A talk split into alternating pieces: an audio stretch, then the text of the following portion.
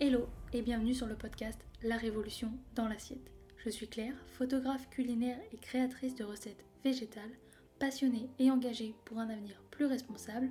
Chaque semaine, je te retrouve seule ou accompagnée de mes invités à la découverte d'une alimentation végétale et plus responsable. Ensemble, nous allons ouvrir les portes de l'univers végétal et partir l'explorer. Alors installe-toi bien et c'est parti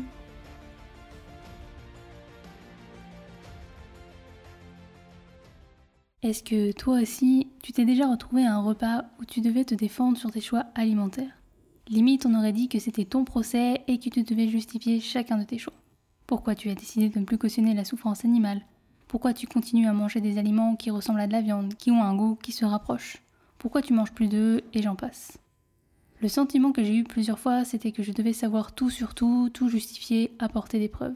En fait, je devais porter le rôle du journaliste, mais également de l'avocate. Rétorquer tous les mythes qui pesaient sur mes choix. Montrer par A plus B qu'on pouvait avoir une alimentation qui était végétale et être en bonne santé. Et parfois même prouver que certains aliments n'étaient ni éthiques envers les animaux, l'environnement et sa santé. Et ce, parfois, en vain. J'ai pris conscience que changer mon alimentation allait à l'encontre de ce qu'on m'avait appris. Que chacun de mes pas vers cette alimentation était nouveau et que je devais apprendre apprendre à recomposer mes assiettes, mais aussi apprendre à défendre mes choix.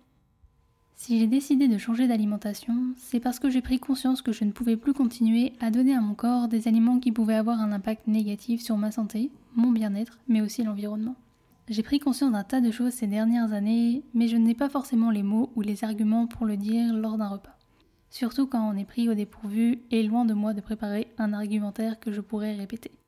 Pourtant j'ai conscience de tous les bienfaits. Alors la plupart du temps, je laisse couler et garder mon énergie pour des choses qui ont plus d'importance pour moi. Comme par exemple remettre l'alimentation au centre de ma vie.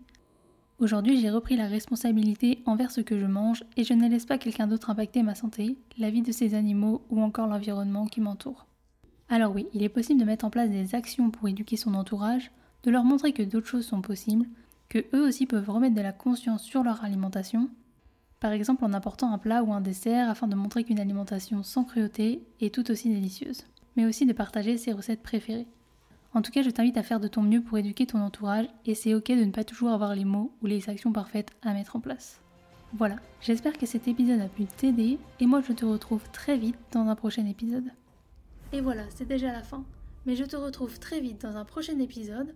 En attendant, tu peux t'abonner, cela fait toujours plaisir partager cet épisode à tes proches et me laisser une note sur la plateforme de ton choix. Cela aide à faire découvrir le podcast. Tu peux également me rejoindre sur Instagram à Claire Obscur pour retrouver encore plus de contenu autour de l'alimentation végétale ainsi que des recettes. Et moi je te dis à très vite dans un prochain épisode et je te souhaite une belle journée, soirée, après-midi, où que tu sois pour écouter cet épisode. Et rappelle-toi qu'on peut changer le monde une assiette après l'autre.